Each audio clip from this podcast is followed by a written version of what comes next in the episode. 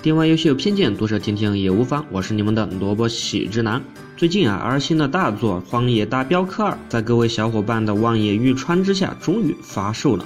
对于这样一款期待已久的作品，必然的，各位游戏媒体都会纷纷给出他们的评价。而根据目前几十家的媒体评分来看，他们纷纷都给出了好评，而且在各种评测当中也不乏各种赞美之词，尤其是各种最、各种奇迹、各种完美这样的称呼，可以说是不胜枚举。但是呢，如果对于那些 PC 端的玩家来说，都还要再哭一会儿。这游戏就目前的样子来看，确实非常的好。但是对于萝卜喜之郎来说，我最近最关注的还是各种游戏媒体的各种评测。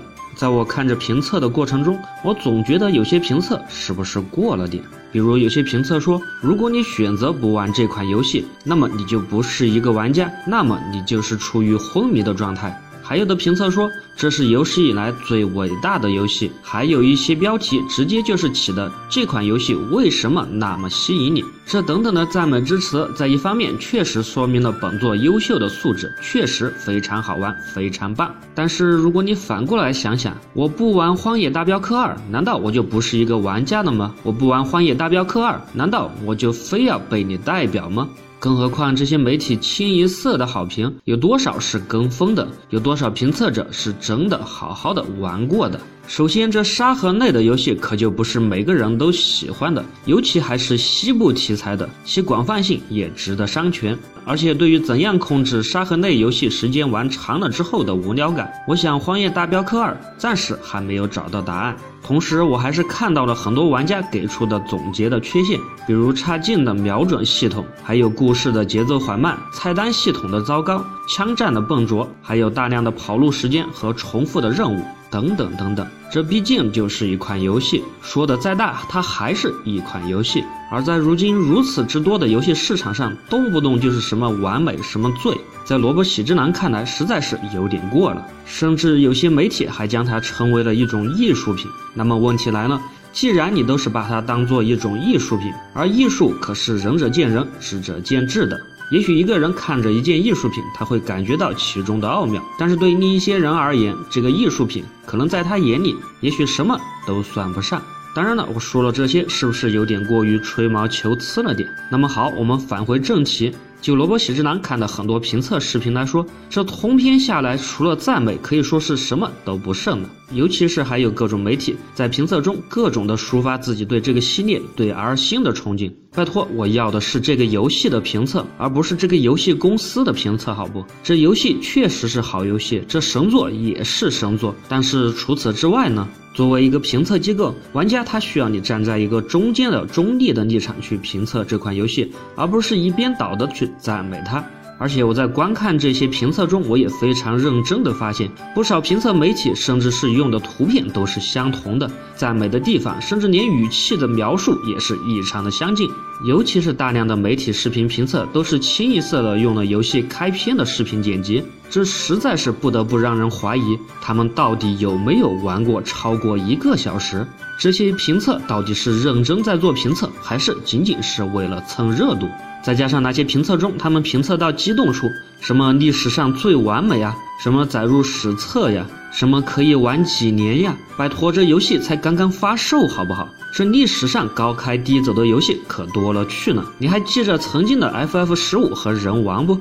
而对于这些评测者而言，总感觉他们不这么说，就代表着没有水平，就没有跟上大潮。你要在大家的赞美当中，只要说那么一丁点的坏话，就是不客观，就是在鸡蛋里面挑骨头。难道游戏评论家所做的事情，不就应该是鸡蛋里面挑骨头吗？既然你相对普通玩家来说更加的专业，那么你就应该从更加专业的、更加多的层面和维度来为玩家提供更加立体的评价吧。如果玩家只是想听一个游戏的赞美的话，那么他直接去玩家的论坛不就好了？那些一个比一个膨胀的评测，这何时是个头？这种没有灵魂的膨胀评测，到底浪费了玩家们的多少时间？反正就萝卜喜之郎的感觉来看，这最后的评测者、评测媒体。这所谓的游戏评价，可能最后还就成了评测者、评测媒体来标榜自己的渠道。而对于认真想了解一点游戏的玩家来说，他们可能看了几十分钟的评测视频之后，他们会惊人的发现，他们最后啥也没有看到。在此，我也想借本节目来提醒各位游戏小伙伴，这游戏好不好，最后还是要靠自己来完整的判断。而对于有些评测内容，那稿子那叙述，还不如你自己拿起手柄去好好的试试。这游戏的评测固然有用，然而你也别全信，被媒体糟蹋了的游戏可多了去了。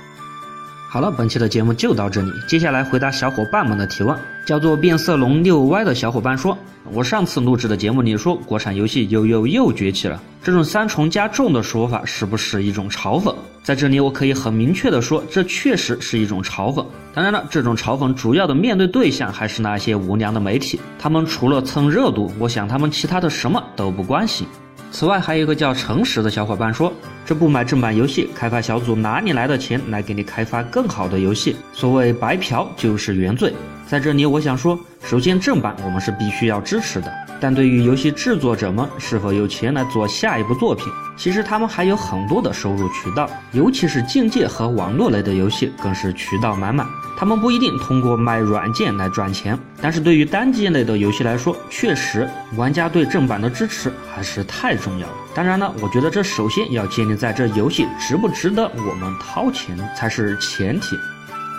好了，这一期的电玩与偏见就到这里，不随大众，表达个人观点，另辟蹊径，共享别样思维。我们是玩家，游戏才是本体。我是萝卜喜之郎，一个偏见的电玩游戏评论员。我们下期见。